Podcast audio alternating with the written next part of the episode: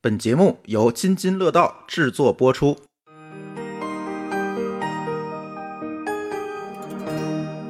各位听友，大家好啊！这是一期科技乱炖啊，在聊我们今天正题的开始，老高应听友们的这个反馈啊，给大家聊聊他这个土豪十二 Pro Max 嗯，啊我用了一下使用感受啊，这个，我先我先吐槽一下这手感啊，嗯手感其实我那天因为我不是要往前倒嘛，我把这个手机换下来，把幺幺给了我老婆，我老婆把那个 x S 换下来，嗯我摸了摸 x S，嗯，我觉得还是 x S 的手感好，就是圆的是吧？呃，一个是圆的，一个那个那个后背不是磨砂的，哦，就还那个光滑那个面儿感觉好。我老婆也是第一反应就觉得那个磨砂，她觉得不舒服，对，哦其实磨砂有点抓不住，但是磨砂有一个好处就是没有指纹，这个我不在摩乎。擦力太小，嗯光的就很容易抓住嘛。对磨砂就抓不牢。就就是我，反正我，反正我和我老婆都喜欢那个光面了，就啊 x S 那个档次。啊，呃但我跟我老婆也说，这个你这不这不是我们俩或者三个人反对就能够让苹果回心转意的，对 吧？对对，你可以把苹果买了啊，对然后，呃，从用上讲，我觉得用起来其实可能相对来说就是更快的 CPU，嗯更好的摄像头，更好的基基带，嗯，对？吧？这是你的需叫叫什么？这选基带怎么感受就啊？是直观感受哈。对，但这个我没基测带我觉得会有感受的，就是对舒淇也觉得明显要比以前的 iPhone 的信号要好一这个、这点个。我我我就得说是这样，第一个确实这个十四点二点一这个版本，我觉得是比原来就是比比十四点二待机要好一些，啊虽 OK，然没有什么明显的证据，但感觉上好，嗯宣学警告，嗯对吧？然后我就想，因为我们那里我上回我不知道在节目里说没说，我说我有一天去我们家旁边一个赛百味，嗯很明显，我原那个幺幺在门口就有信号，完了走五米就没信号，嗯，我可以哪一天拿这个手机去试试，完了是不是走十米哎，还能有信号？我觉得肯定是有改变的按。理嗯说，按理说是有对，因改为那变时候他们是是就是主要是说这个高通跟英英特特尔尔的对这基带的问个题基带是在一种就是在这种叫什么 bad case 的时候，对，明显不一样。在嗯在性能好的时候，其实大家都一样对，对都差不多。对但在你应该好的时候，可能高通能顶上去嗯，英特尔就上不去了。嗯，可能那个叫什么，就是那个赛百味就这个情这个情况。我看的是我哪天找时间周末去看一下，是不是能够真的变好。嗯，但其实别的没啥太多感觉，就是基本上用起来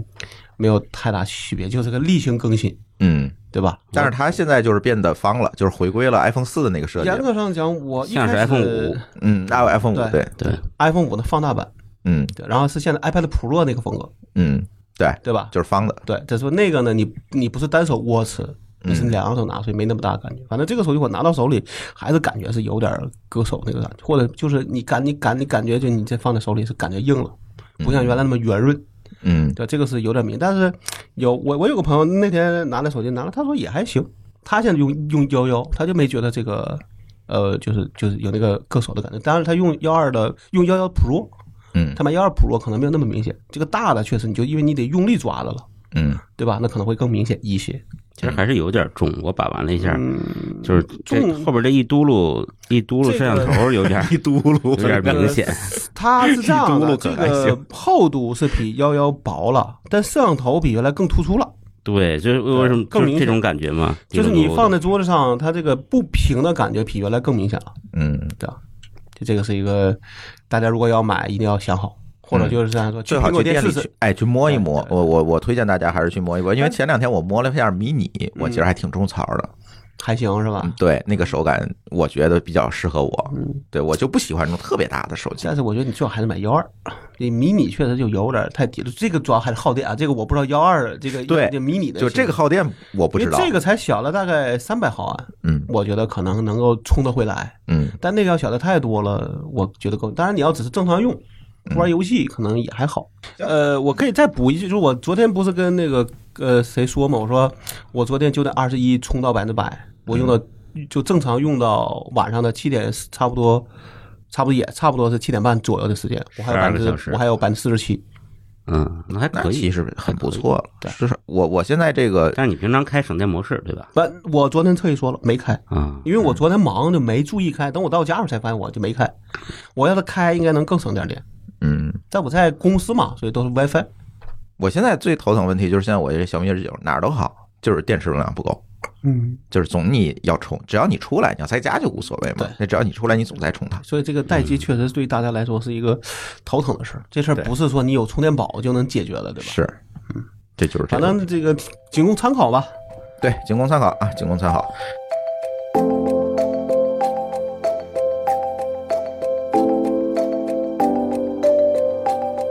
行，今天聊我们第一个话题啊，也是我们听友一直想让我们聊的啊，这一个礼拜一直各种艾特我们说你们要聊这个，然后今天早晨呢，我录音之前呢，哎，我还咨询了一下各大平台，我说这话题咱能聊吗？能上架吗？然后平台回复我能上啊，能聊，不，他还说是赶紧聊，趁能上赶紧来趁能上咱赶紧聊啊，但是也有可能上的时候就上不了了，所以大家还是哎拿泛用型博客客户端来收听可能会好一点啊。呃，蛋壳爆雷了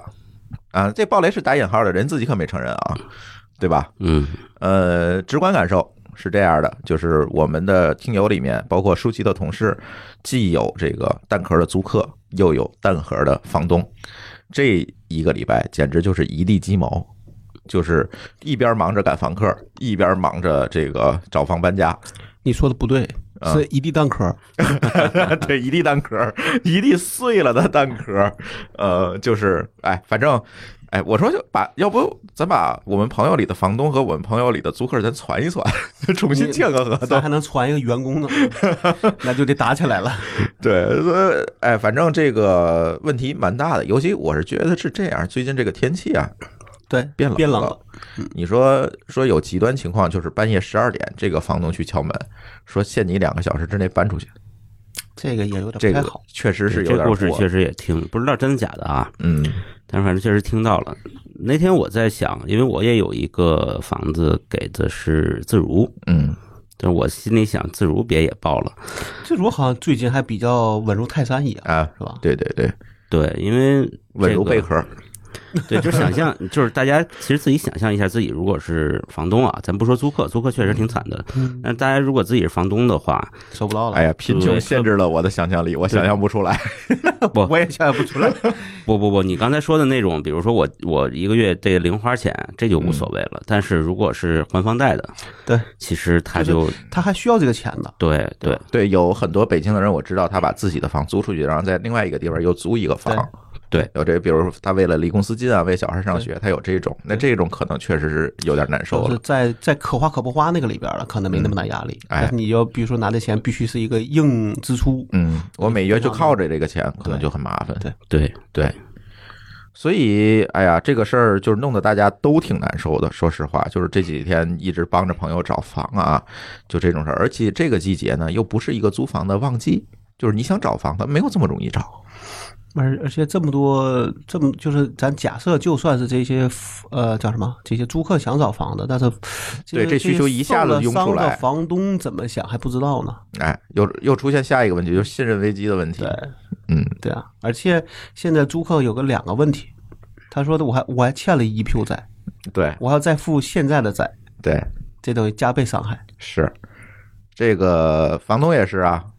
房东现在他也不急于说把房再清了之后再租出去，因为蛋壳还欠着我钱了，嗯，所以我我还要先解决这个问题。他也不急于说解约啊，或者把这个把它解除合同，我再租出去。我猜有一些就包括你说半夜要去赶人的房东，他就着急想赶紧租了。对对，嗯，他可能是说第二天我赶紧在中介挂出来，我把我这个现金流给我解决了。嗯，咱可以说一下为什么蛋壳会爆这个雷。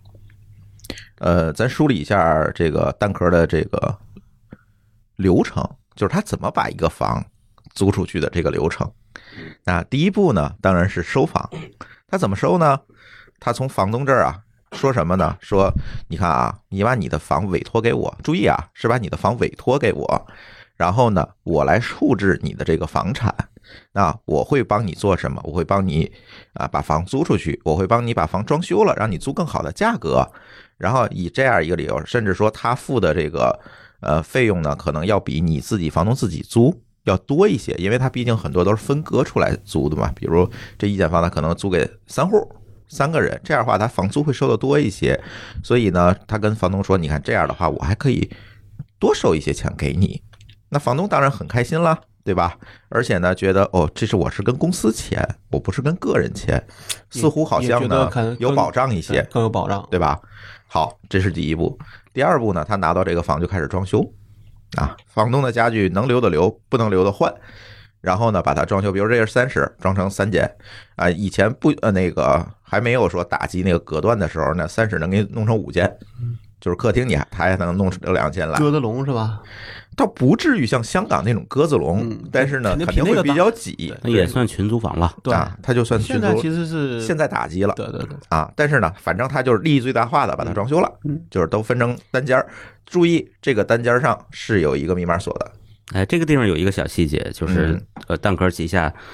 还有一家装修公司。对，嗯是负责给这些房来装修的。对，然后他把锁，大门的锁也好，里面锁的也好，都换成密码锁。对都电子化嘛。对，你的你的这个密码只能打开大门和里面那扇门嗯啊，你的那扇门。他们在智能化这个角度是走在了这个前列上。对，做的还不错。然后第三步，好，我把这房挂出去，来，谁来租？你说你来租啊？好，你看啊，我有优势啊，有什么优势？你以前是什么押一付三，你一下要付收四个月的房租去，嗯对不对？现在你看，你找我蛋壳来，你只需要押一付一，交一个押金，每月还交这个房租就可以了。压力小，压力小。哎，这个年轻人一看，年轻人现金流都紧啊，哎是吧，？等等，那他怎么去解决风险问题呢？他用比如说什么蚂蚁蚂蚁的什么什么积分，还是用什么？他不不用解决这个风险问题。我告诉你，他这个背后是怎么解决的？他背后这个钱，他这个租金的这个钱不是跟房客收的，租金的这个钱跟一个小贷公司收的，是房客签这个合同的同时，同时签了一个贷款协议。比如说啊，这房你租一年，一个月房租一千，这一共多少钱？一万二，一万二啊，嗯一万三啊，押金呃，押金可能让那人自己掏了，啊，对也有可能。啊，一共反正是，比如说咱就说一万二，嗯，是吧？这一万二，他跟小贷公司签了一个分期付款协议、分期贷款的一个协议，我贷出来了一万二，然后每月还款一千。等于相当于每月交一千房租，但是也一万二是一下子拿出来的，对，这钱给谁了？没有给房客，没有给房东，嗯，在给蛋蛋壳壳那儿，了。等等，那房东的钱从哪儿出来？让他的每个月还要每个月从这个一万二里面拿一千块钱给房东，当然在他没挣钱情况下，可能更多。对啊，给到房东。这样的话，他等于一下子拿到了一年的租金，但是他不用马上付出去，就现金流很应该看得很好。他账上全是从小贷公司收来的钱，而且到了账上全是应付款。你每个月房客是给那个小贷公司还款，嗯，对，这样的话呢，房客实际上跟小贷公司有一个借贷关系。专项借贷但这个对借贷其实没有抵押，没有抵啊，押，也这种额度的不会有抵押，现在这种消费贷小款不是需要小抵额押的对对，不需要抵押，很小了。这这个即便它而有且风其实险，现在看，一风险不在房客这边，风险在蛋壳这边，对，也不在房东那边，这两边都没有问题，是蛋壳出问题了。嗯，就是这件事怕怕什么呢？怕的就是说中间这拿着钱的出问题。对，比如说跑路，对吧？现在不是跑路的问题，现在蛋壳说了我不会跑，哎，当然他也跑不了，对，是吧？现在的问题是在于什么呢？他为了快速的抢占市场的占有率，因为市场上可以租出的房是有限的，对，而这些呃长租的公司有很多，他为了快速的抢占市场，他采取一个什么手段？高租低高抛，买高买低卖，我给房东，比如说一个月一千，有可能这个房一个月我租九百，或者几个月他租不出去，对，还有空置的可能。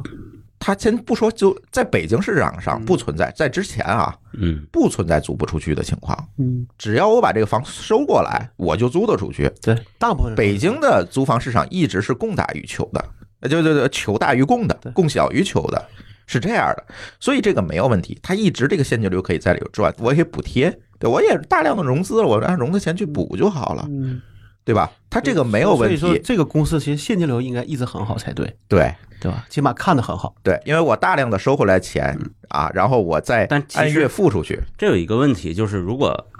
就是我们拍脑袋想，如果说他每租出一套房，他亏百分之二十，嗯，那他其实要保持一个至少一个百分之二十的增长，比如说每个月，对他才能把这个亏空补上，看起来是平的。对哎还有就是要那如果融一资旦增长停滞，对这后边儿对两三个月，他这个钱就已经付完了。是，对，是，就所以他遇到疫情了，应该是说他没想到疫情这个问题，对，他在可能一月份他上了市，拿到钱立马就把这钱都花出去买这个租房子了。囤房子，囤房，结嗯果一个疫情，可能不用多三个月、六个月，他这个钱就消耗一大堆。嗯，然后你的钱是进不来，对不对？那时候你想，那时候谁会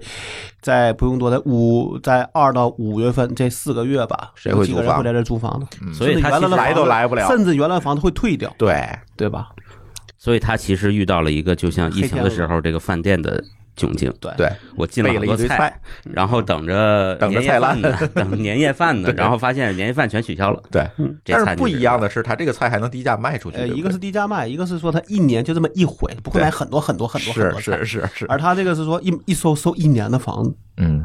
对吧？我咔付给房东一年的房这个房租，然后我六个月我都租不出去，你想那是多大成本？他没有咔一下子付了一年的房租我。就举个这例子吧，钱在他自己手里，但是他是每月要付，往外付，就就是房空着你也要往外就付，就举这个例子，就是说嗯你最后发现你收了一堆房子，对吧？你每个月要付钱，但你这边的钱你你是挣不回来了，嗯所以理解了，就是他在疫情那个特殊的时候，嗯，他想低价甩都甩不出去。对，没没人接没，有人能进北京，对 你甩给对，谁他呢？不像饭店卖菜，甚至对啊我比如说我就贴着贴着进价或者更便宜，我还能回笼一点儿。对，因为他这个毕就没有对完全毕没竟还有有。人吃菜嘛，对，甚至说他就这样就找小贩儿说我我的进价百分之二十卖还给你，要不要？对，甚至对吧？我可以就一毛钱一斤，还有办法，这放在门门口送，那总比对放着强，总比这还烂是了吧强，对，总比烂了强，对对吧？但这房子说来你们都来住，那没那没人这么。多人啊免，费送都没有用。而而且我觉得那种人可能往是退房的会有一大堆，对，对吧？就那种人说，他就明知道说我在这儿可能，比如说就工作就没了的，嗯，他肯定就退了房，我直接就就走了，嗯，对，对吧？因为退房是这样，他可能要赔几个月的租金，但肯定不是全赔，嗯，让你要把钱退给我。那可能有恰好到这个时候，这个合同结束了，哎我就对，先不续了嘛，等我是复工再续嘛。说甚至说有提前解除的，对嗯，完就是差我一个月我不来北京了，我对就我提我前不解来除了。或者就以后就是可能就离开了，嗯就不就不再来了，这种也我觉得也是有可能的，对吧？反正就是因为这个疫情和这个经济稍微放缓的这个原因，导致了这个蛋壳资而金链且一下子就正断了好是十二月份融了资，不是一月份融了资，上的市嘛，对对还是在正好赶21市场上就赶上这个时间点。他要说再晚一个月，或者嗯再早三个月，可能也不会是这个问题，对，就就不一定了，对吧？呃，只能说不一定。我的一个观点是啊，就是他拿着这么多大量的现款在手里，嗯，他一定会想着花掉的，他一定会规避就不了这个诱惑就就的。就是迟早，只要只要是疫情出现，他迟早会碰上的，只是他能不能控制得住了。就是不要考验人性，他一定要把这个钱提前花出去。但是，如果你赌的是这个市场增长一直不，嗯这跟庞氏骗局一样啊，对，对吧？对你你其实就是在一直在里面滚这个只能现现在只能叫庞氏，还不能叫判叫骗局呢，是吧？啊，对，就是对庞氏吧，好吧。但是你啊，说嗯做互联网的这些平台，哪谁不是这样啊？对吧？嗯，就是运气就问是题，你不出事儿是庞氏，出事儿了就是骗局，精 辟啊。对，就是再赌一直能增长，嗯对吧？但是我其实好奇，就是它一月份上市，嗯，上市那个时候疫情已经开始出现了。没有那么明显，或者大家没就没就没觉得这是一个贯穿半年的事儿。对咱先不说哎就别的，啊没想到这么远，但是对比如但说是觉得应该一两个很月，但他觉得无所谓啊。我把房子等到你们想回来的时候，我的房子有一大堆，别人都没房子，我我亏两个月我认了，但是亏六个月可就不行了，嗯，对吧？就是我觉得还是轻视了这件事儿。对，我认为，甚至我认为他一月份着急忙慌的去上这个市，对，拿其钱实也是为了抵冲这个疫情给他带来的这个风险和呃不是现金，流我的觉得问题应该他就是想在春节前或者春节左右嗯赶紧拿一波房子，然后等到春节后，然后可以嗯等等到大家开始上班的时候，我有一堆房子可以租给你，嗯，对吧？但是没想到出了这个问题，而且是一个呃这么长时间的一个事儿，对吧？我那今天中午我去见朋友的时候，他就跟我讲，他说他也算互联网公司，他就很，但他做的都是小，都算是小币嘛。嗯他说很明显，在二月份就明显看到这个收入在下降，对啊，嗯因为你有一些事儿，如果你觉得说我想休息休息，嗯，那我的钱我可以先不付嘛，对啊，对吧？那这个事儿就是多多少少大家都会碰到这个问题，只是你这个叫你下降的幅度有多大，嗯嗯你能不嗯能扛得住的事儿。对，或者是更关键的是你有没有在这里面加杠杆的问题。对你不付不收不付，我觉得这是一个正常行为，对吧？你少挣不挣，对这都是一个正常。问题是你还欠着一屁股，对那是另外一其回实事儿。他们等于是加杠杆 了，对对吧？你像你像比如说，你说你房地产，你说你租房子，对你正常租，对吧？我就是我这个月能收多少钱，我去租房子，我的那这个其实就算是你正常的运营。嗯对但是说我去借钱，这借了个高利贷再去租房子，那你这个其实就是杠杆。在他的可能对市场的预测中，这个杠杆就像我们贷款买房一样，我认为这个房子一直会涨价，那这杠杆就是值的，谁知道会出现这种事儿呢？对对，对吧？没错儿，对，但是房子你起码是从你的收入角度预期，虽然虽然也有一定的风险啊，比如嗯说三十年都要还债，那你就得你就得想好，我三十年基本就不能出事儿，对吧？我的收入得一直能保持住。但不是这件事嗯儿，还有这个房价是不是会跌？我倒觉得你如果是刚需，其实大家对房价不会特别关心，你就跌了怎么样？对我我还得对，刚做需其实大家这一两不年是 是不关心了，也没法关心了。是关心关心也没有因为用啊那。那些投资的人，那他可能会关心房价，嗯，但是对于你像我们这种，就我们理论上大部分，你看我跟他基本都叫刚需，对你 就已我经也是刚房东了，啊我也很嗯你刚是房东了，对，我们不是一个阶级了，是吧？说到这个房东啊，我倒想这个说说这个在自如那边的感受，嗯因为我感觉因为不知道他的里边运作的细节，我感觉他还是比较稳健，呃自律， 嗯，就是怎么自律呢？就是他这个首先定租金的时候，嗯他是按照周边的这个市场租金来定价就的，是要有利润是吧？呃，不知道利润不利润，但是他反正给我砍的是很厉害，他不会说你你赶紧把这房给我，我给你多加点钱，嗯嗯然后第二呢，呃他会跟我签一个比较长的合同，嗯，三年五年是吧？对。然后他这么讲，他说因为这个装修款是他垫的，嗯对，他要拿所以租了管我不划算，所以你这个你如果提前终止，你就把装修的钱要给我，明白嗯这要锁定比较长的时明间。白，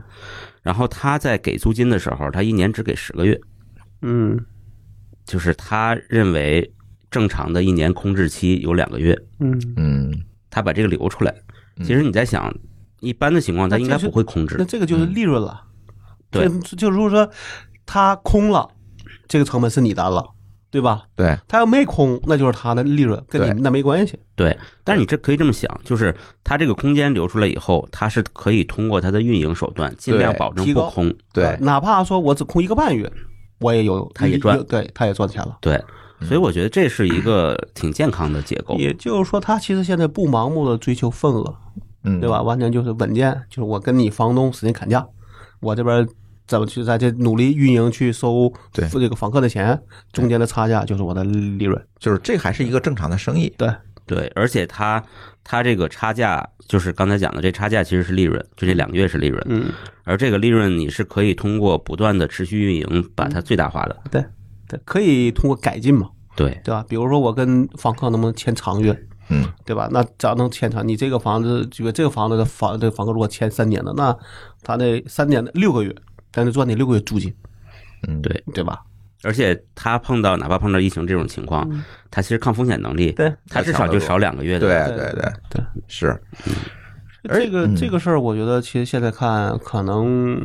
很多的，就是我觉得我觉得蛋壳可能跟咱碰到其他的那个情况不一样，其他可能就明显是更偏向于庞氏骗局，嗯就他根本就没就没想做好，嗯，但是这个蛋壳正好是想努力想求市场份额的时候碰上一个疫情，对对吧？对，所以但你是在看。蛋壳之前，其实有几十对啊，对家啊，有一堆，但那些公司我是觉得啥，就是就是就是那种嗯那种就是给就我看的感觉是骗的那种意味会更浓一些。啊这这个事儿，我跟业内的人士专门沟通过，嗯啊，就是我说市场上有这么多公司，嗯，对吧？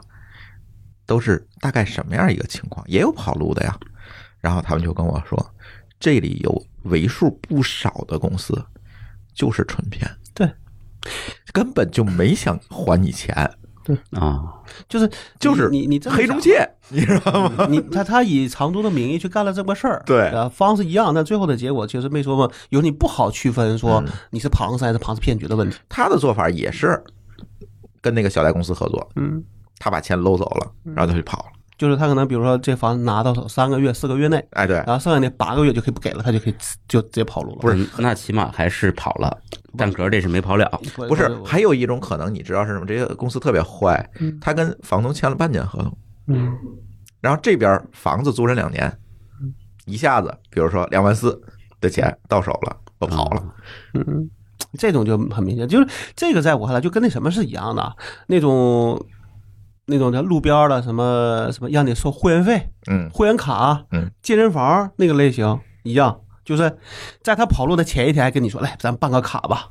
你嗯，明白吗？这种其实是在我看来就一个类型，都是想骗的。对，蛋壳这个我呃跟你们讲，还是说这想好好做的，对人毕竟要正规化，要上市，要好，对对对只不过就像老高说，这一脚油门儿踩空了， 黑这黑天鹅，对对，吧？那没办法，现现在怎么办呢？嗯，那这个问题呢，那你就得单壳兜嗯，你没有别的选择。而这个问题又说到了，就这个所谓的打引号这金融创新上，就这押一付一这个事儿，所以说这时候你现在只能想说，所谓的金融风险还是很大的，对吧？不是金融风险，老高，我我想说一个是什么事情？我觉得这种金融创新太坏了，不是就是你没产生任何价值。这个就是我说的这个金融风险，就是说大家拿这些金融创新的事儿干的这个结果，导致大家的金融都出事儿了。对房客、房东，对吧？至少咱不说蛋壳吧，嗯对吧？蛋壳你不赚钱是那个什么，那你现在这两这两边都很难受。嗯这边你该挣钱没挣到，这边好你背个小贷，下边钱你还出，嗯，对吧？从从从呃从这个房客上讲，应该是受伤最大的，对，毕竟他跟他房东相比，他是加倍了。房东还有个房呢，他是有房，他说我只说我租你这三个月，我收不到钱。对对吗？但是这边儿是我不但那钱，我还要还给还给小的公司，我还要再去，我被撵出来了，我还要再去，我还租房子，嗯你不是双倍伤害吗？嗯就跟咱们举个例子说，你的手机如果分期的手机被偷了，你是不是也是双倍伤害？咱先不说手机被偷的问题啊，其实我特别想说这个事儿，就是在这个金融创新，咱可以讨论很多问题啊。但是就蛋壳这件事情来讲，首先我们要看蛋壳你发明的这个创新，所谓的创新是为了什么？为了能这是核心。为了能高增长啊，呃，如果咱说的好听，是为了高增长；说的不好听呢，那就是圈钱，是不是可以这么说？嗯，但我实际上并没有给房东和房客带来任何额外的。当然了，你可以跟房客讲，你原来负三，你现在是负一，嗯，对吧？你的经济压力降低了，但是你会发现，其实这个不重要，对，因为你还是要交那么多你钱，还是要交这么多钱，而且这里还你只是还有利息的把问就题。把这事儿给放缓了而已。哎，对，哎，我觉得是这样。我觉得这个创新其实还不错，为什么呢？它其实就和我们这个按揭买房的这个创新，按揭买房这事儿也是李嘉诚创新的吧？嗯其实和香这港个嘛是是吧很类似的。嗯，你想一想，只不过这是放在租这个事儿上，对，我不太同意。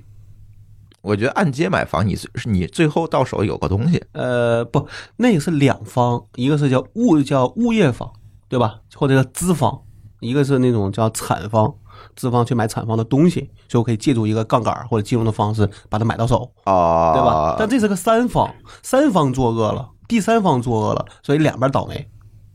呃，也不是房地产，就是这个问题，咱回头再聊啊。嗯这个这个也很好，复这杂个。坑咱挖过了，我啊的对印象中挖。过挖过地嗯产这个事儿很复杂，很不不绝对不是两房的事儿。我们只是把这个相对简化一些的话，看起来对，是因这为样因为它其实也是一种杠杆嘛对，或者是简单讲就分期付款嗯，它确实是降低了现金流压力。嗯，就是我们讲蛋壳这个里边儿，比如说对租户来说，确实降低它现金流压力。嗯，他只是说他这个挪，就严格上讲叫挪用了钱。那金融就是这样子的，金融不啊就是挪来挪去吗？呃，啊你咱们那时候说那叫什么来着？是那个呃好像美国那个会计准则里边是要求什么来着？是说你你你，比如说我这个钱是呃叫什么？就那个咱们说 SARS 这种情况，他付你一年的钱，但他按月消耗。你那里边我消耗一个，你剩下那十个月钱理论上不能算你收入，只那能算算是应应收啊，对，但是这挂在账上，其实你是不能动的。对，这个是不能所谓记的到利润里所谓的往来账嘛，对对啊那当然你要这个你你要一个月一个月，就 M 二二对吧？对每个对月的对对对流水你要慢对你要慢慢往里挪。对，但他等于说我收了十二万，我咔我就把这十二万全花掉了，他说这个钱就都是我的了。嗯对但其实这个就是这个问题。这是这是理发馆的思啊维，对吧？一般理发馆办卡就是这样。健身房也是，对 对，不过这他们所个以他们容易出事儿啊。会计和金融这聊太多了，容易又有听友喷咱啊。啊，对对对对对，我我们现在只讲这个事儿，咱金融这个事儿话题太大。其实我今天想请咱那个友台叫钱粮胡同儿那个友台，让他来跟咱一起聊聊，就是他是金融行业里面的人，可以聊很多。但是我又觉得今天咱其实聊的不是金融，其实聊的是这个所谓的打着互联网旗号的这种创新会给大家带来什么问题？蛋壳的问题就是在它风生水起的时候，我每周都能接到大家的吐槽，嗯，就是蛋壳骗着我，骗着我把这个贷款协议做了。这个是他做的不好的地方。你得给大家选择呀，这要写在明面上。我是按月我自己来交，但还是通过贷款公司来交？甚至说你要给我一个选项，我还是原来的，对，交压三一负压一负三，，对，交三加一，嗯是吧？那这我还正正常这么去做，但但你要给我选择就的呀。嗯从毛讲上，我如果是我，那我如果能压一负三，那我不会去选择压一负一，我干嘛要去弄个贷款？他问题他不，他把这个东西对细节他给隐藏掉了，就莫名其妙你这个签一个贷款协这个是议，就是从蛋壳上讲，他一定是希望我能你弄个小贷，我能拿一年的钱，对他来说有好处。对但房但是 房客不一定会会会这么想，对，哎对吧？因为你你你等于你等于你你有个借贷的一个记录了，嗯，对吧？对在央行那个地方，对吧？就能看到嘛。对啊啊，那那你后边的信用评估很麻烦，对，万一对吧逾期了，万一出现这种事儿，对对对你说我还还是不哎还？我又不差那钱，我干嘛去要分那么负对啊呢？，现现在的问题就是说，好这边儿啊，房东来赶我，那边儿呢，蛋壳说要解约，嗯，那边儿说你要继续还贷款，对，你说这事儿怎么弄？这事儿就弄得没有哪家高兴。所以啊，我今天早晨采访了一下我们的这个法律专家，就是我们劳动法那期的嘉宾米律师，米律师给了大家一些法律上的建议，就是这个事儿，如果你遇到这个事儿，应该怎么办才对？或者你有在这个事情里面，你有什么样的权利？你应该跟谁接触，不应该跟谁接触？米律师给了一个特别具体的建议。如果我们听友这条坑里了，大家可以听我这段采访录音。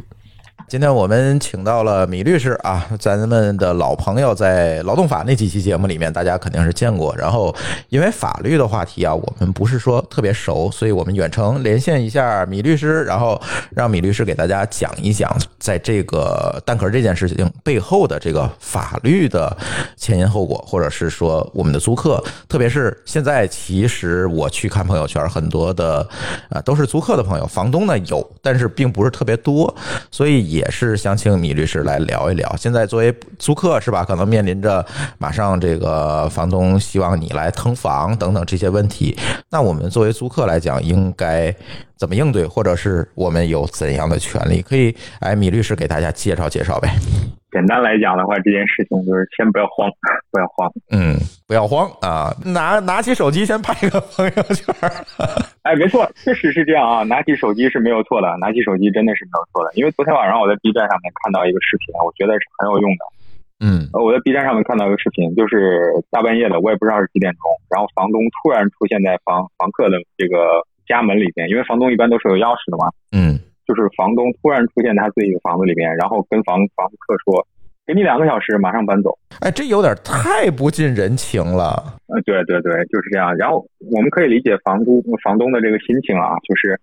呃，这个托管公司跑路了，他可能已经欠了好几个月的租金没有付了，然后他也拿不到，然后他跑来跟房客来沟通，房客说我已经给托管公司付了一年的房租，然后还押了一一个月的房租作为押金，我可能现在暂时也付不了你。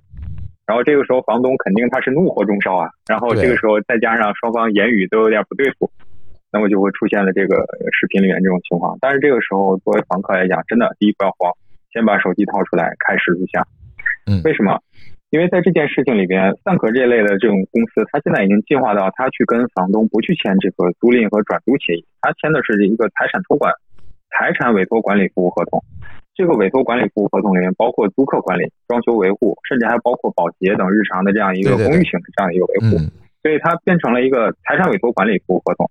那蛋壳这一类的公司变成了什么呢？它变成了房东的代理人，而且是授权代理人。嗯那么这时候房客他跟房东的授权代理人签了合同，而且已经先行的履行了合同义务，就是付一年押一个月，甚至呃或者是付一个季度押一个月。那说明一个问题就是，我这份协议它是有效的。嗯虽然我这个居住权、居住在这个房屋里面权利是基于合同而产生的债权债务关系，那么但是我已经先履行了这个合同义务，那么这个时候，而且我是向有受托、受托委托权利的这样的一个代理人来履行的。嗯那么这个时候，实际上在我和财产委托管理合同公司里边之间，我们两个合同相对方是非常明确的。这个时候，房东是不存在的，他已经授权出来了。嗯那么房客这时候就不要慌，我们之间合同是有效的，我们应当履行到什么时候？应当履行到这个合同终止为止。但是通常这个时候房东都等不了，那么这个时候就涉及到一个协商的问题。那协商的问题就问题就来了，你房东是不能够强迫我离开的。嗯那么你如果因为你有钥匙，你非法进入到我居住的这个场所的话，有可能涉及到侵犯公民的住宅这样的一个宪法的权利。同时嗯，他如果房东自行的把我的东西直接搬到了外面，导致我的损失的话，那么房东也有可能要承担相应的这个赔偿责任。嗯所以这个时候租客其实是不用慌的。那么在已经发生的判例里面，我们看到了，目前法法院对于这个财产托管的服务合同，它的性质判定实际上是有一点点分歧的。那比如说上海，他们的有的法院在判理这些判决这些案件的时候，就把这个服务合同认定为它本质上仍然是一个租赁再转租赁的这样一个协议。但是某些地方，比如说北京，他就承认了财产委托管理服务合同它的这个真实有效性。那么这个时候就会出现一些地域性的差异，而且这些地域性的差异，我相信肯定还会明确而长久的存在下去。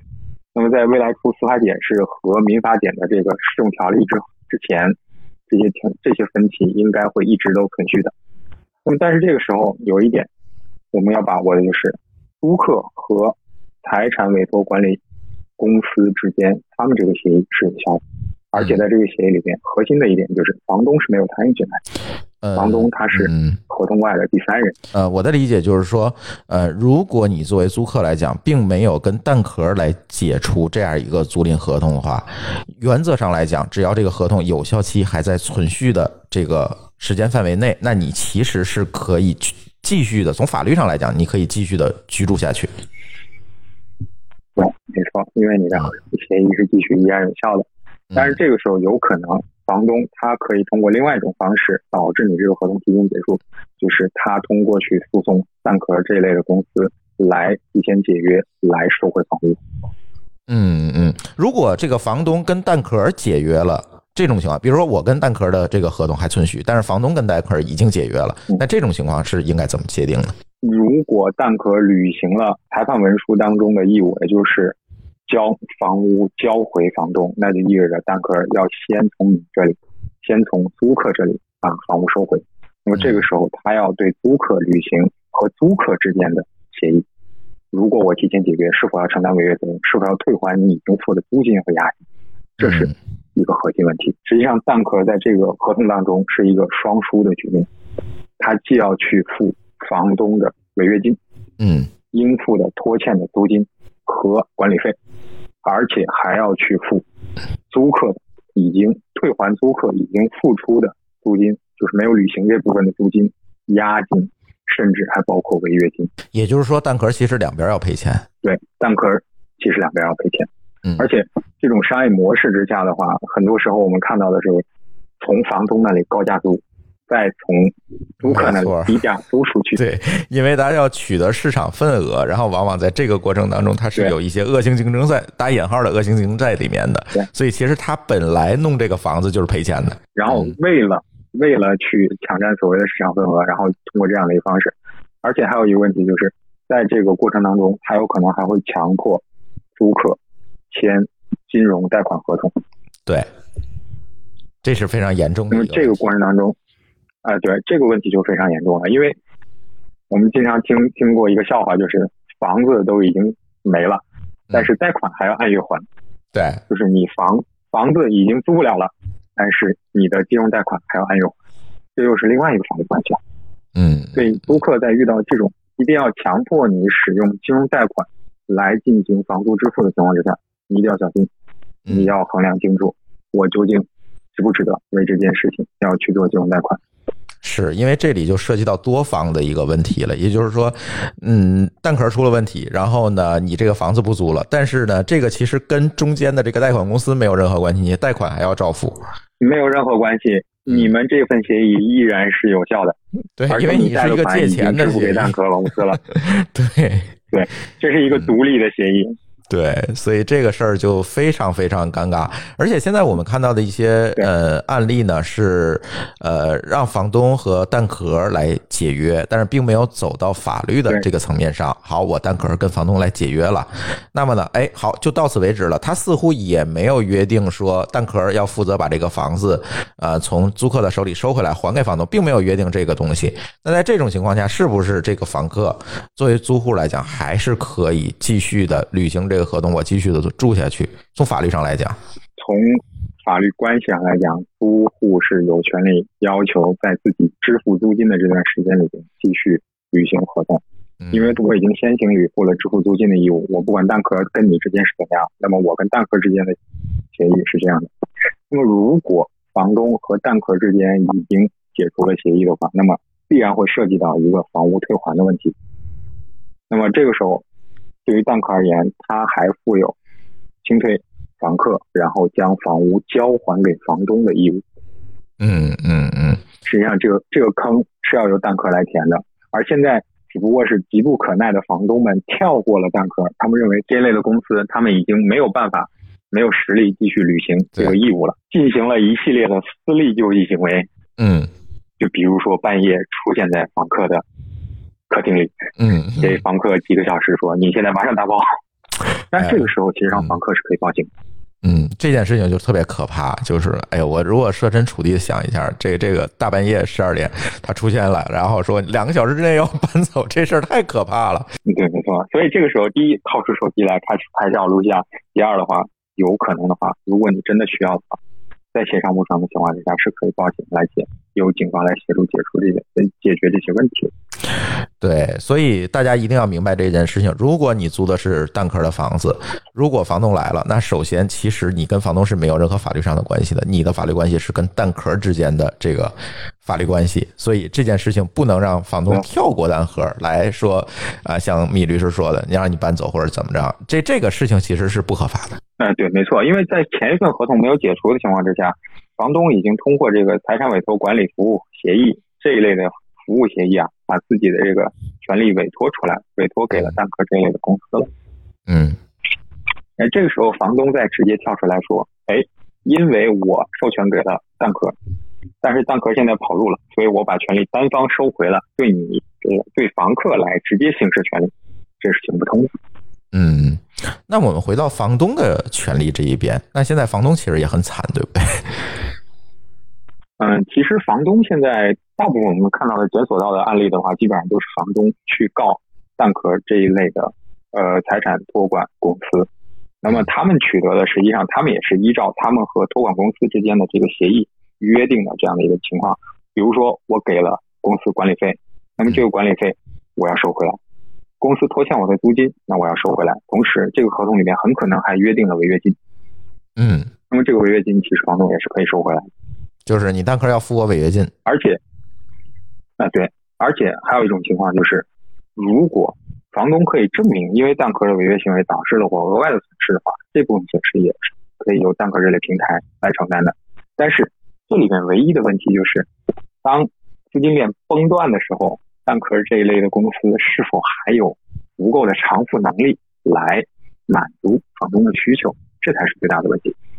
对对，最关键的并不是法律问题，而是他是否还有能力来履行相应的义务。对，因为这就像 OFO 一样，对吧？你应该退我押金，但是我就退不了，你这个也没办法，你只能干瞪眼儿在那儿排队，是吧？ 啊，对，没错。第一，你要排队；第二，我办事处不好意思，越搬越远，越搬越远，越搬越远，直到消失在地平线上。对，这个你也没有办法。对，所以你现在对房东有什么建议吗？所以对房东来讲的话，就是和和公司之间的约定，和公司之间的约定，第一要明确。现在的话都是格式合同，你一定要看好格式合同里面约定的权利义务是否明晰。第二的话就是对于公司的履约能力的话，你自己要有一个评判，而不是说现在有一个公司来找上你，不管它品牌如何，或者是他跟你承诺如何，你始终要去深入的去了解一下这个公司，它究竟是在做市场，还是为了扩展市场而盲目的进行扩张。嗯这个是属于什么？属于你对自己财产投资的行为的这样的一种风险防控。嗯，对，其实这是一个投资行为了。对，这其实已经变成一个投资行为了，因为你把你的财产委托给了一个代理人，让他去帮你实现它的保值、增值以及稳定的、持续的发展收，益对就是这么一个想法。对，反正我今天啊，我得到了一些消息哈，就是在咱不咱不提是什么地方了，就是呃包邮区的某市，然后呢有房东去法院起诉蛋壳了，但是没有被立案，说你们这个属于这个叫什么，是属于住建委和这个公安局管的范围，我们法院不能给你立案。那这个有什么说法吗？我我印象当中，是不是在这个过程当中，现在已经没有说我不给你立案的这个问题了？我觉得这个其实没有什么道理，因为就目前全国范围内已经发生的这一类型的案件来讲的话，立案应该不是问题。嗯，就是这一类呃财产托管协议的话，如果蛋壳和房东们签的确实是类似于财产委托管理服务合同这一类的服务合同的话，那么立案应该不是问题，它是妥妥的应该是合同纠纷。行，反正我听米律师的观点呢，就是第一点，作为你作为房客，如果呃房东直接跟你接触，其实你可以是不鸟他的，是吧？你只要跟蛋壳的合同还在持续，你其实可是可以继续住下去的。第二呢，作为房东，其实对你应该审慎的去选择这样一个合作伙伴，避免自己掉到坑里。对，而且我们也建议，其实房东你在行使自己的这个权利的时候，因为我们房东有一个很朴素的观念啊，这房子是我的，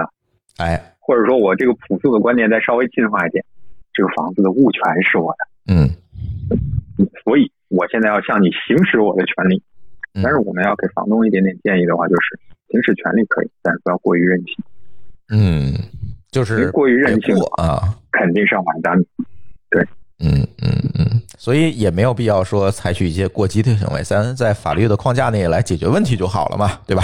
对，没错，因为你已经将自己的财产实际上委托给了托管方，那么实际上在发生争议的时候，你应该向你的托管方主张权利。这个时候，房客他根本就不在你的托管服务合同里边，他甚他根本就不在你的服务服务合同里边。就是你跟房客其实没有法律关系。嗯，在这一层次上的话，你们之间隔着一层薄薄的纸，你就不要用手，一定要去把它硬捅破了。行，理解了。呃，特别感谢米律师啊，今天参与我们的连线，给大家从法律的角度来啊、解释一下这次所谓的单壳爆雷的事件。当然，人家是不是真爆雷了，这事儿没有实锤，咱也不敢说，对吧？只不过现在有了这么一些争议，也希望说我们的听友，不管你是租客还是房东，呃，还是在法律的框架内办事儿，可能会避免更多的麻烦的产生。对，呃无论如何，我们还是希望蛋壳这类公司能够坚挺一点，这样的话大家都会好过一些。是没错，没错。我其实是特别希望蛋壳能够坚持下来，能够把这个难关度过，这样大伙儿其实都好过，对吧？嗯，对对对，可以学一下那个咖啡品牌嘛，依然顽强而坚坚定的存活着还。在卖咖啡是吧？对，没错，嗯，嗯，行，其实这样是可以的。其实这说明老老实实做生意是可以活下去的。没错。行，今天特别感谢米律师。那我们后面有任何法律的问题，其实我们可能会频繁的来跟呃在节目当中来跟米律师来连线。那感谢米律师，拜拜。米律师的这个录音放完了啊，呃，其实理解了米律师一个核心观点是这样的：第一，你的租房合同是跟蛋壳签的，对跟房东没关系就跟我刚才说那情况啊是一样，的。哎，跟房东没有关系。房东呢是以一个资产托管的形式把房子委托给蛋壳了，所以在没解约之前，他也不能处置自己的资产。哎，反正我听起来这事儿法律归法律，对人情归人情，反正最终就是一个罗圈架。对哎，怎么避免呢？我还是咱还说回来这个问题，就是现在各种各样的金融创新，是吧？都是想让你要不你分个期吧，要不你贷个款吧，要不你取个现吧。我告诉你，就这种现在互联网公司现在诱惑我不知道是不是找到这个新的盈利模式了，嗯就不要靠广告靠这个小贷了，靠小贷活着。我昨天我还接到京东金融电话，我还以为怎么，因为我上次那个就是双十一抢那电脑，我用的白条，因为付款快嘛。然后但是我没还第二天就给还上了，啊，我还以为没还上呢。嗯，然后说我们这儿有现金贷业务，您要吗？ 我给您打现金。再我说见。不需要，我说再见。 就就是这种推销现在越来越多了，都是互联网公司打给你。我觉得以前都是那个不知道什么样的公司银是吧？行或者对跟银行合作的多，小贷公司多，嗯就是贴在那个男厕所那个小便池上 面那种。厚泽金融对，都是这种。现在变成互联网公司干小贷了。就是特别可怕这件事情。你想嗯啊，就是咱还说回来那个马老师的问题，嗯就是蚂蚁的问题。确实我，我我那天在录完节目，我回去我又算了一下花呗的这个利息，嗯，真高，那肯定的，真高，比信用卡高，那肯定的。对比信用卡高。但是它通过各种各样的科技手段呢，就绕着你，让你用这个花呗。那默认支付手段，它经常给你换回去，经常给你换回去。我到现在这个滴滴还要求我用滴滴支支支付呢，对，然后你我每次都得是你选成支付宝再付才就行。各个互联网公司都在搞小贷，对呀、所以这还有不监管自己哪儿行啊，对吧？对，这必须监管。我觉得这是这是就是，其实金融创新也不是坏事儿啊，就是嗯创新创新，大家有点活力。比如说，本来我一个月只能挣一点钱，现在我把一年的钱先拿到手，我就可以做一些开发呀，嗯做一些技术积累啊，嗯。也不是坏事儿。但是我觉得作为消费者呢，首先但是你这个嗯用在消费上这件事情，我总我得，觉得是这样，你不能说这个方式，它所有的方式都有风险，对吧？你说金融方金融创新没风险吗？一定有，嗯，对吧？你比如你这么干，你百分之十你可以这么干，那你百分之百都这么干，那我觉得后边一旦出个黑天鹅，或某一个客户不履约，你的风险就都是你的，嗯，对吧？我觉觉得这这个就是这个问题，对，就我们作为消费者的角度啊，可能还得想想看，说，呃，你弄的这个，你哪怕是用了一个贷款，或者是加了一个杠杆儿，就不管怎么样吧对，你付出的是啥，你得到的是啥。这个事儿呢，就是天下没有白来的东西嘛。对，咱回归到常识，咱别说那些创新，回归到常识，是就是说你你随便有谁一也个人不是给你活打雷电锋话是，吧？说你你投资一万块钱，一年有百分之五十的利息，嗯，这事儿怎么可能呢？对啊，对吧他自己干不就好了吗？对 呀为什么打电话告你啊？我跟我妈就这么 说的，然后她说你不懂，对， 然后我跟我妈就说有几个底线你一定不要不要破，嗯最后我觉得她应该也能听得进去吧，嗯嗯，对，就是回归常识。回归常识，就是好多人现在就是盲目的啊去搞这些事情，这个在在这个互联网公司这些所谓金融创新的蛊惑之下，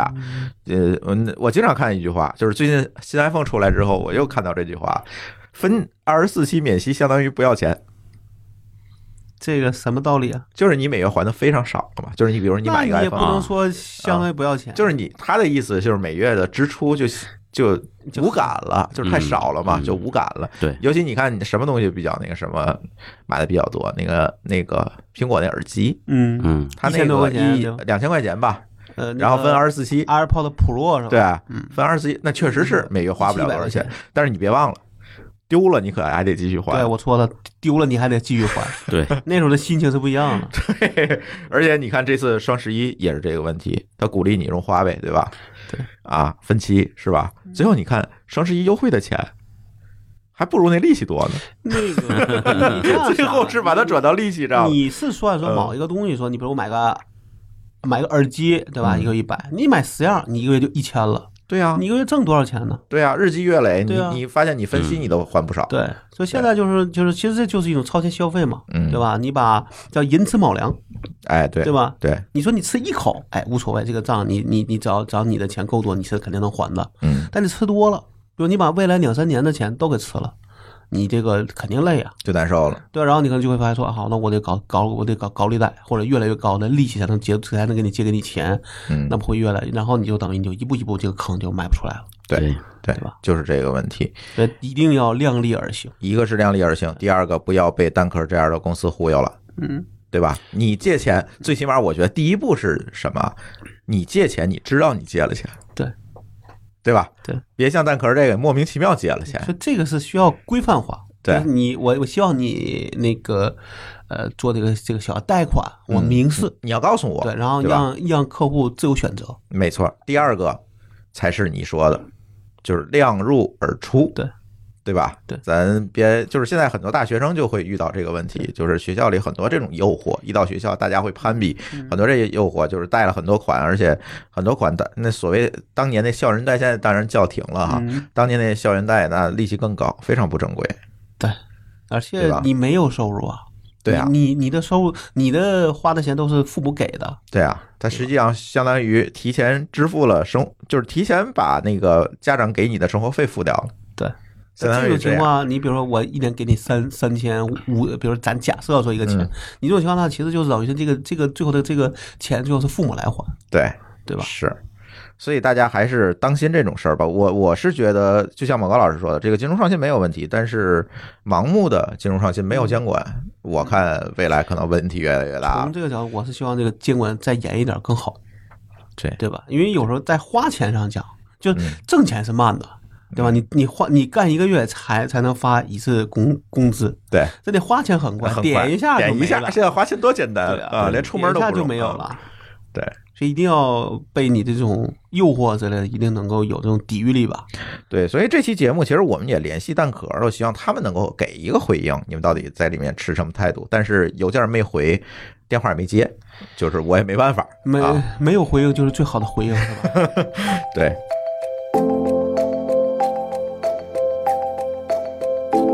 这个 YY 直播嗯，被浑水做空了。嗯哎，说什么呢？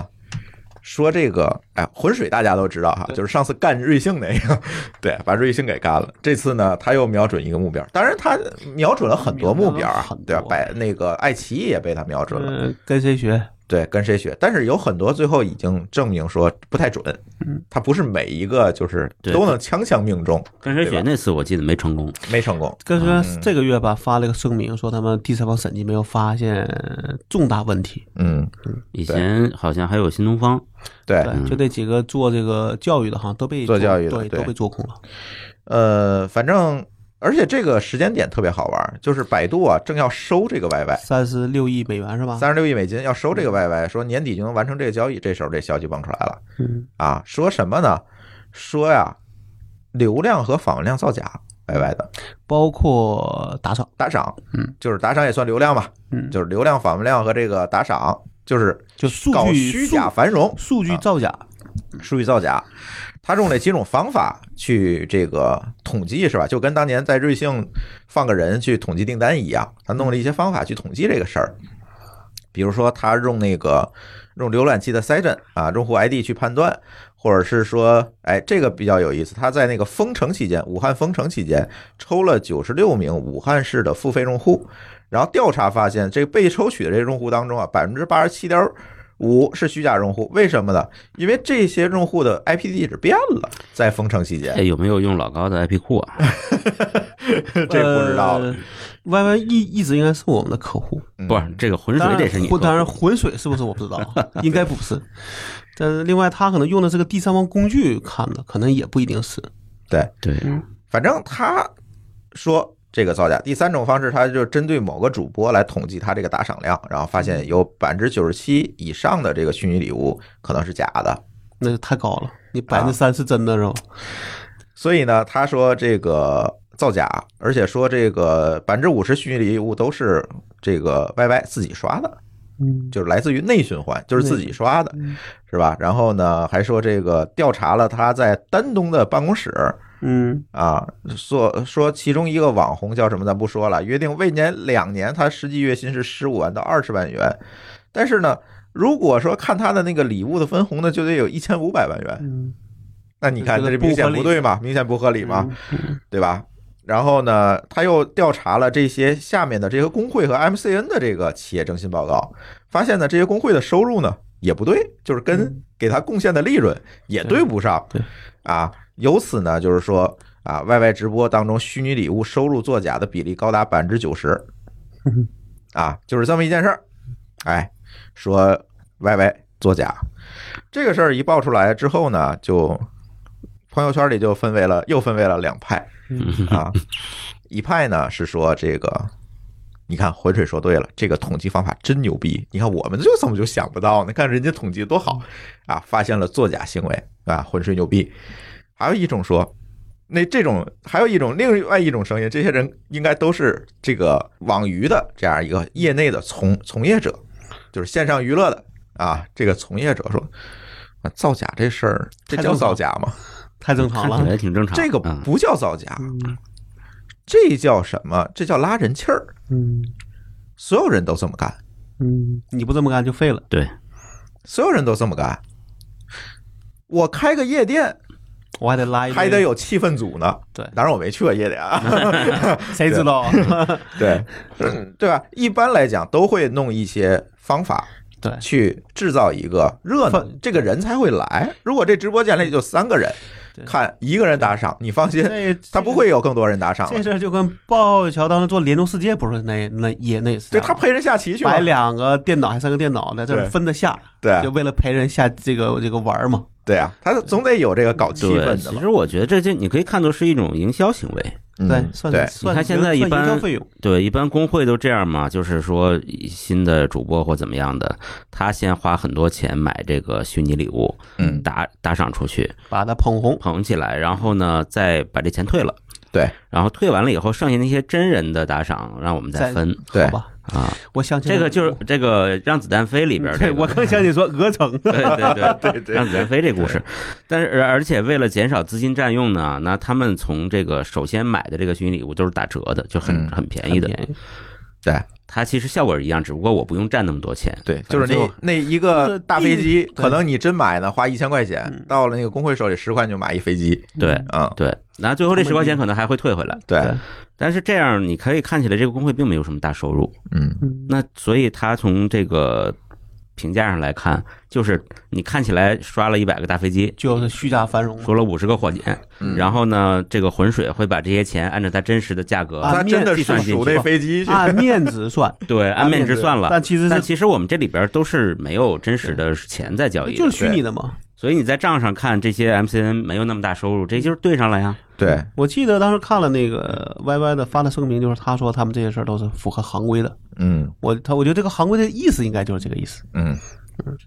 所以那个经常在直播间里给你主播打赏的人，注意了啊，注意了啊，你可能被套路了。 那话怎么说？说一个群里边只有你是真的，剩下剩下全是气氛组了。对，这个是很有可能的。但是嗯这个确实是线上的这个文娱产品的一个特点，大伙儿基本就是这是潜规则，就基是啊本都是叫这什么？就是做。大家也是看热闹来，大家都是看热闹，不热。闹大家真的就不来了，嗯，对吧？他说你骗，呃，你说他骗你呢，也不叫骗你，对，对吧？对我觉得从反正从我自己的价值观来去嗯来看哈，我觉得这是你买的东西的一部分。哎，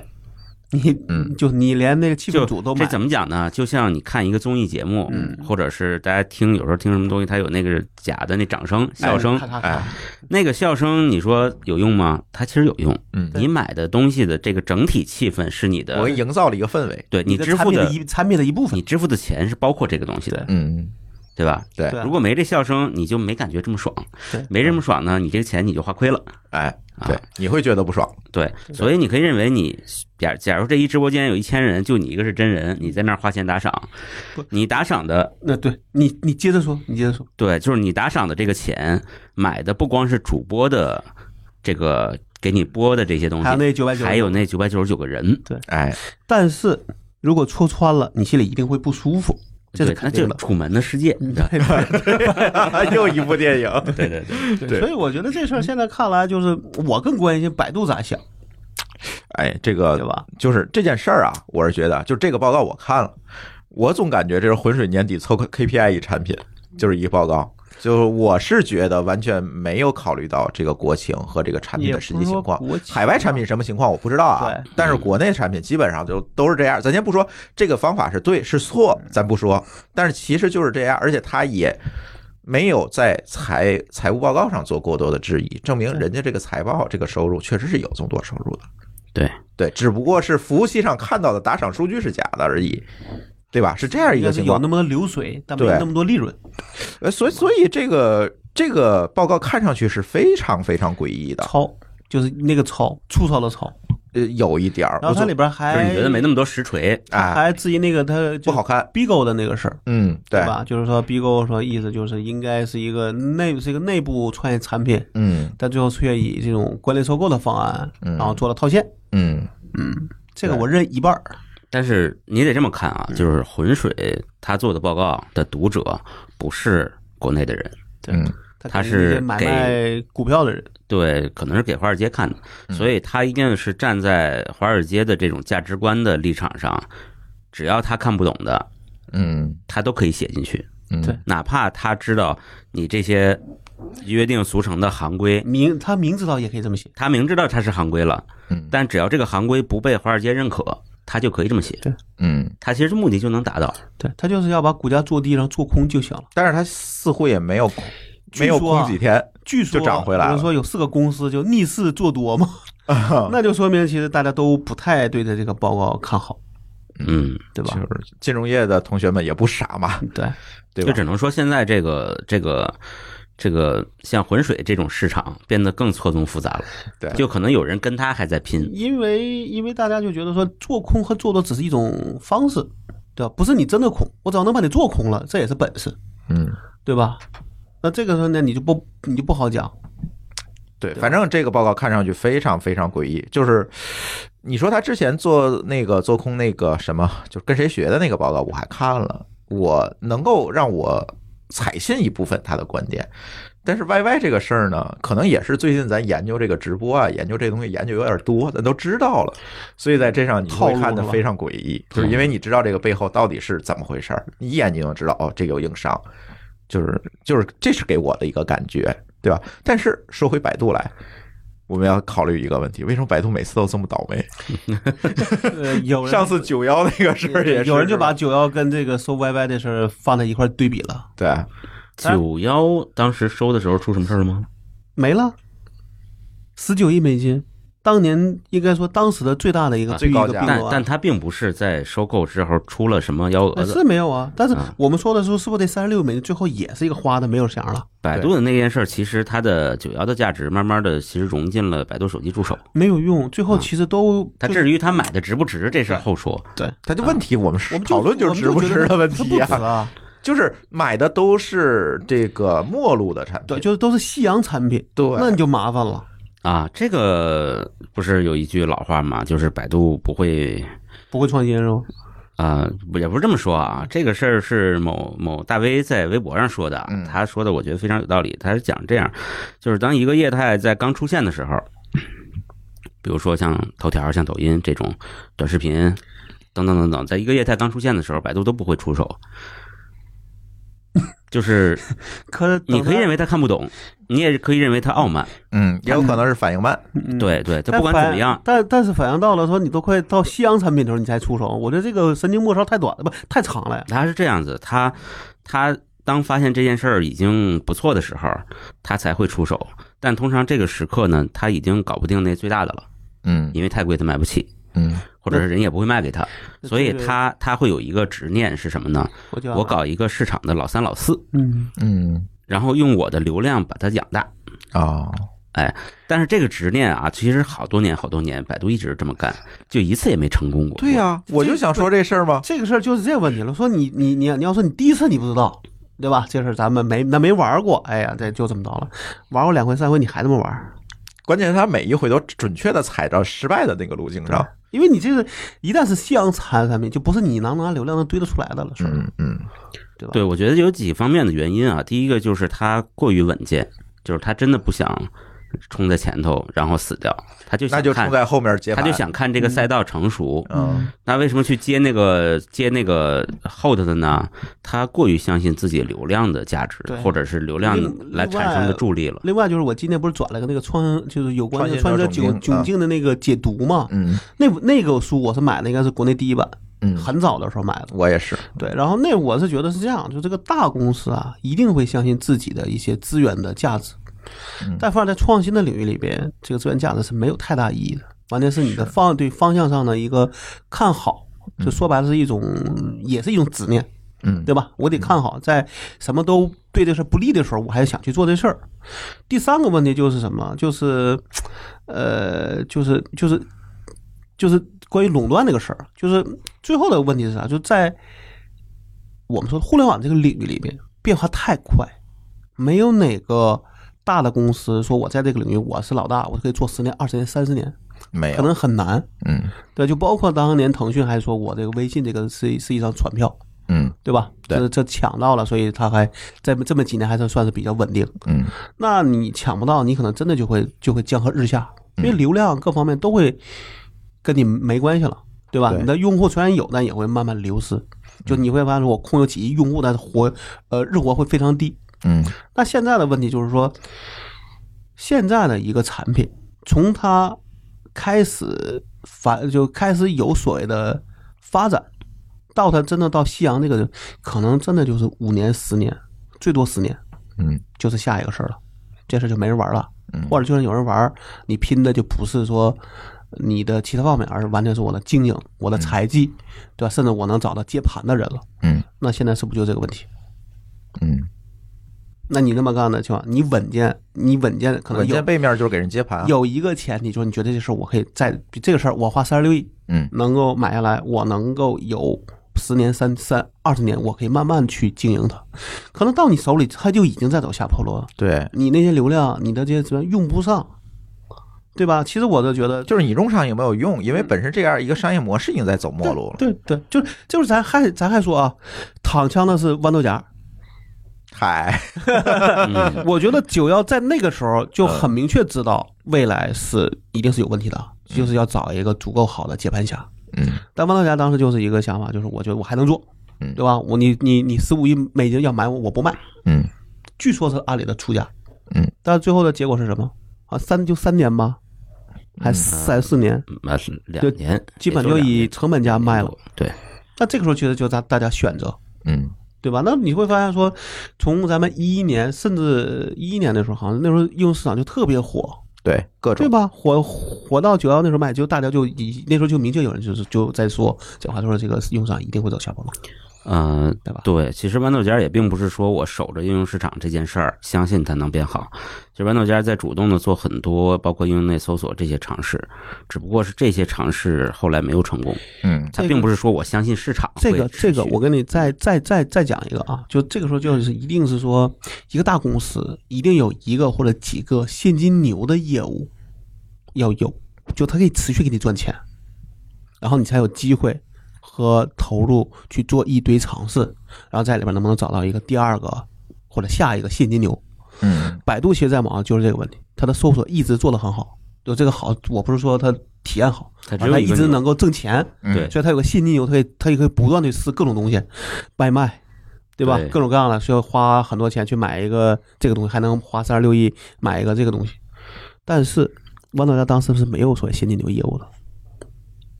那就是你最大的硬伤，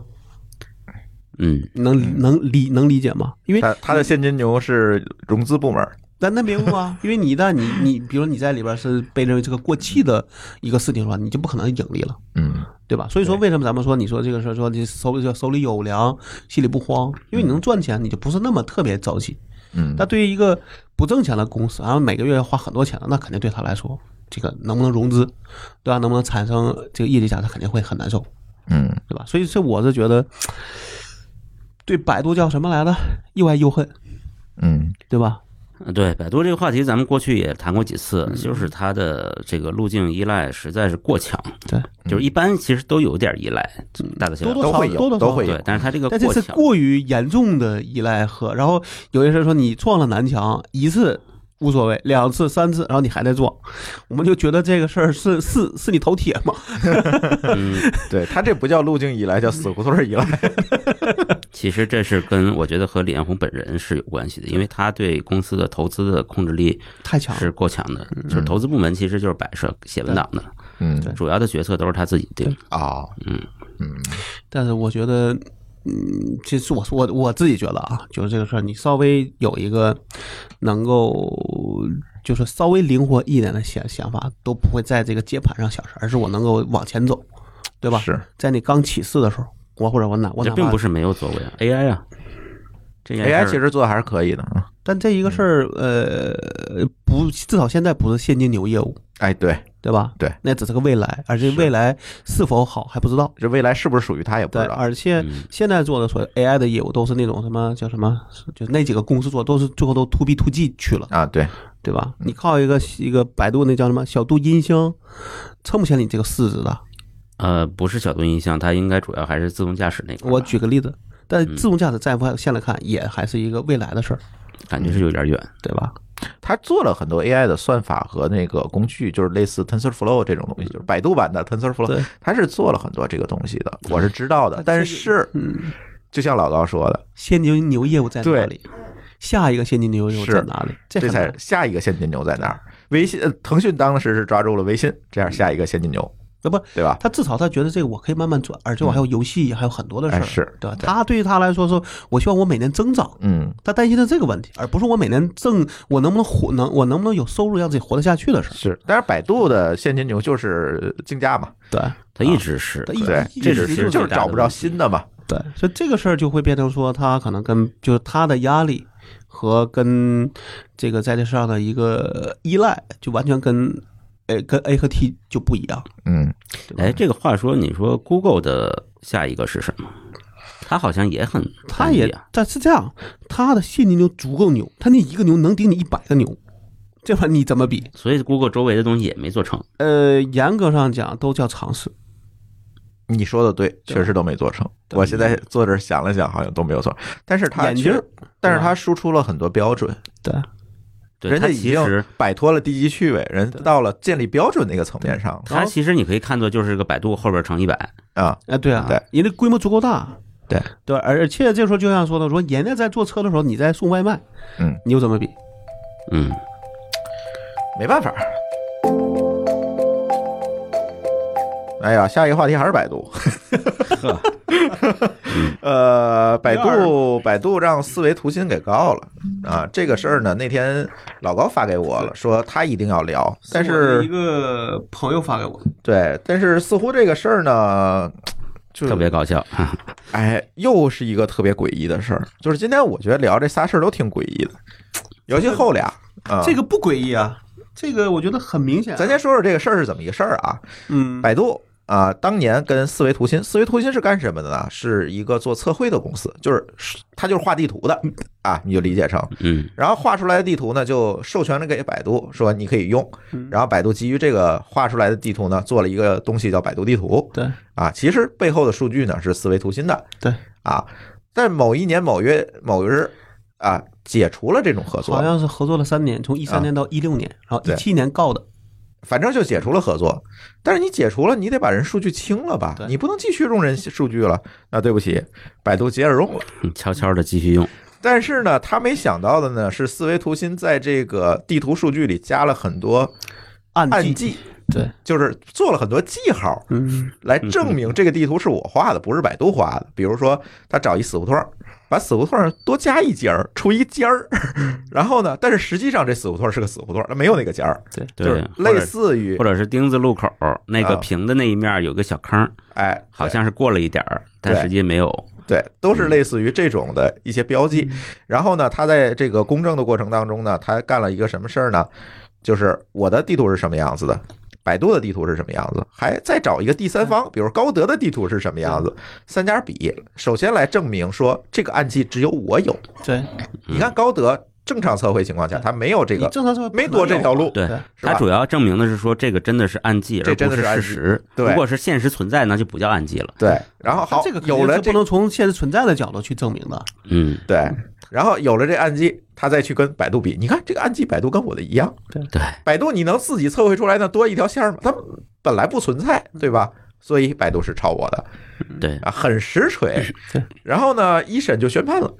三年，我问题是三年，我关系审了三年判了对，从审了一七三年年到到嗯今年才算是一审判决。对我估计法院也很纠结的，是不是得挨个儿看那个案例反正实他看地了是不是说这样说的？说是拍了实景照片儿是吧嗯做对比了，那它这个是对工作它量非常大，面覆盖了全国这个对，暗记好像，很多省，好像好像所有的省都有。好像都有，我看他在列表里基嗯他本都公有。证费好四像十二新万，疆和西藏是没有的。啊嗯，呃，公证费四十二万，那就很高了。哦，这是这是证据的公证，太可怕了。对。嗯然后呢，反正三年之后法院宣判了，赔多少钱？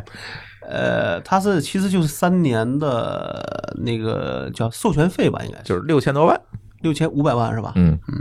六千多万。然后思维图新呢就发了，因为人家也是上市公司，发了个公告，发了个公告说这对我们的利利润产生了正重大的正面影响。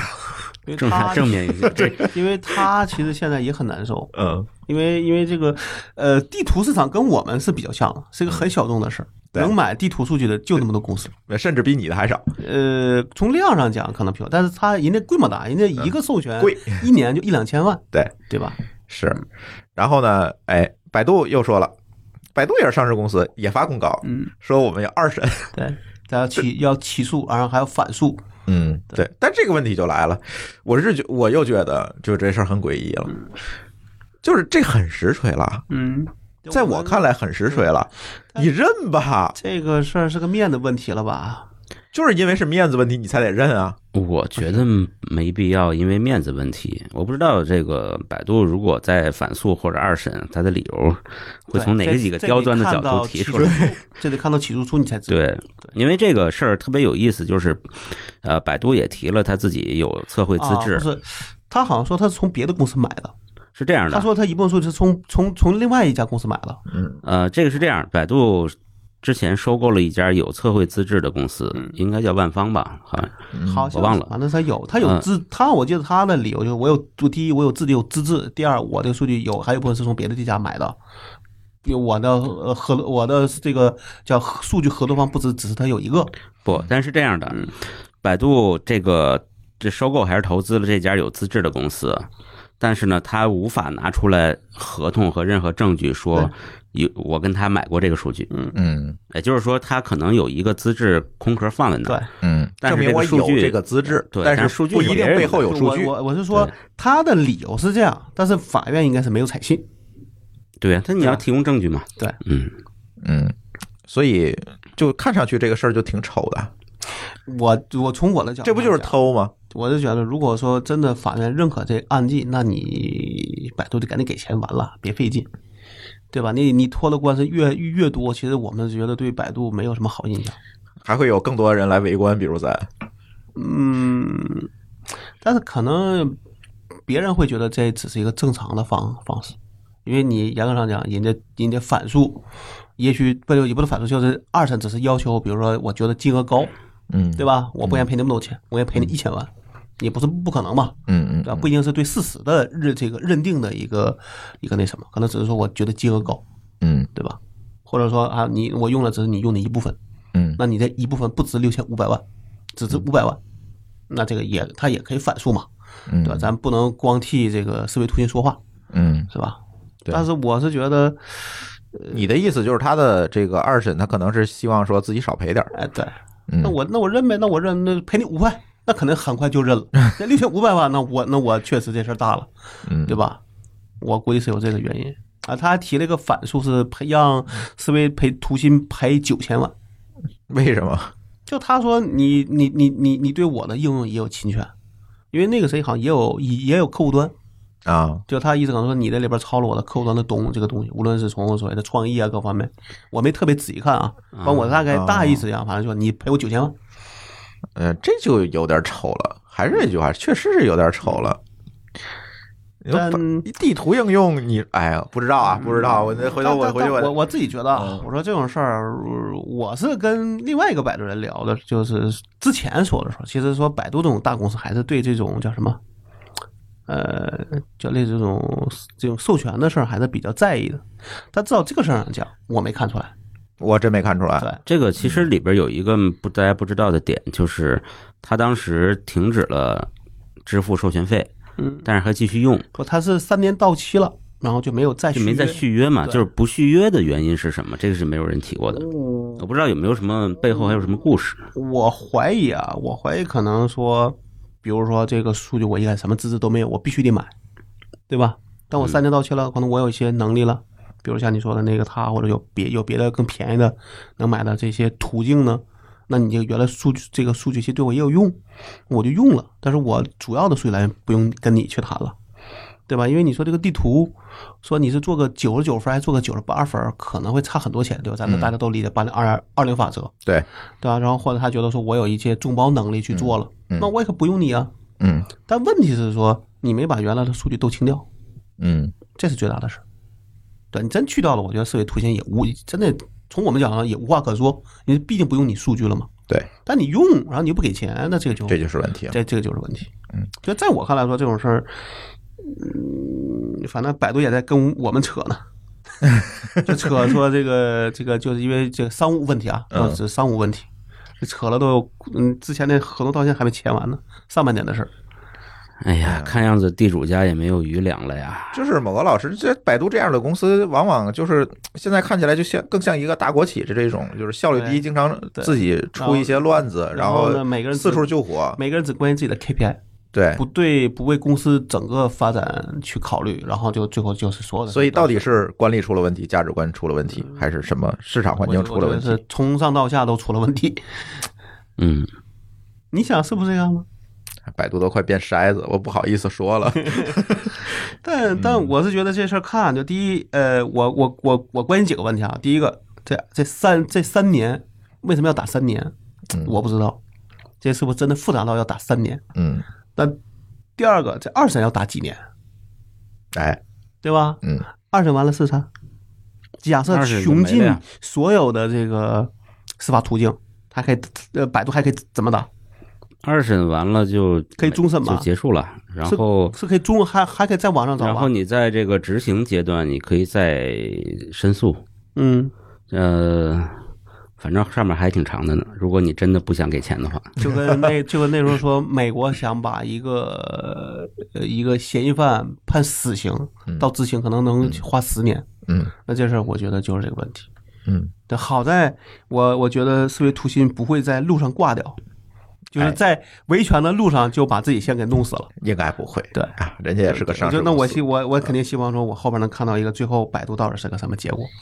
就哪怕他发个声明说，我觉得自己没问题，但该赔的钱我赔，嗯，可能也最后的结果也是我这觉个得这样挺好的。对，我觉得啊或者说你就说哪怕是疏是疏忽呢我，就是疏忽了，我对我我认罚对，就完了，或者就嗯协就协商，对，对我少赔点儿，就是不我。不要带这个赖账的头儿呃，，叫什么？就是其实再矛盾，我可以认可这样一个方案，就是好，这个钱我单独赔，我不赔，但是我跟你签个十年的约，我继续用你数据，嗯然后这个价格给你调高点，嗯，对吧？这算个协商，嗯，对，我就等于把那个赔偿款变成每年的一个约付给你，这嗯也是这，我觉得这也对能既这能些就能接受啊，都是可以调解的。对甚至哪怕终审输了，在执行阶段仍然是可以，也可以调仍然可以协只商要的。两个公司能达成一致意见，没有毛病。嗯，对，你说真的，百度差那钱吗？一定不差。对你三十六亿美金都收 回来了，对吧？你差这点啊钱，六千多万一天的收入，半天的收入，所以说至于这吗？你说这个事儿，但是这个事真不至儿，于嗯在我看来，就是就是我们这种卖数据的公公司就会很难受。嗯，就大公司都作恶，嗯，那小公司你觉得一定会好吗？就是问题就是别带这坏头嘛。对，你大公司别不要带这种坏头，这太难看了。这这件种事就儿是还还有办法，说你赔也行，但是这个事儿要保密，谁都不能说，嗯，对吧？嗯，或者把它变成另外一个一另外一个方案。有一万种方法，对不当这个负面典型，对但是他现在就成了这负面典型，但我还被怀爆疑出这来个了事儿是不是百度地图自己的人做的决定？不重要啊，这也是代表公司的嗯对行为啊，对啊，对吧？ 对，但这事儿就变成说，你真的知道说，你好，你说你百度以后还买别人数据的时候怎么办？哼谁敢卖你对啊，啊？谁不得得防着你？对啊。对，老高你也得防着点儿他，是吧？ 这个还是能加按揭的。虽然我我们比地比地比地图难，比地图难加，对吧？但是想加也能加，嗯嗯，只是怎么说服法官的问题，对吧？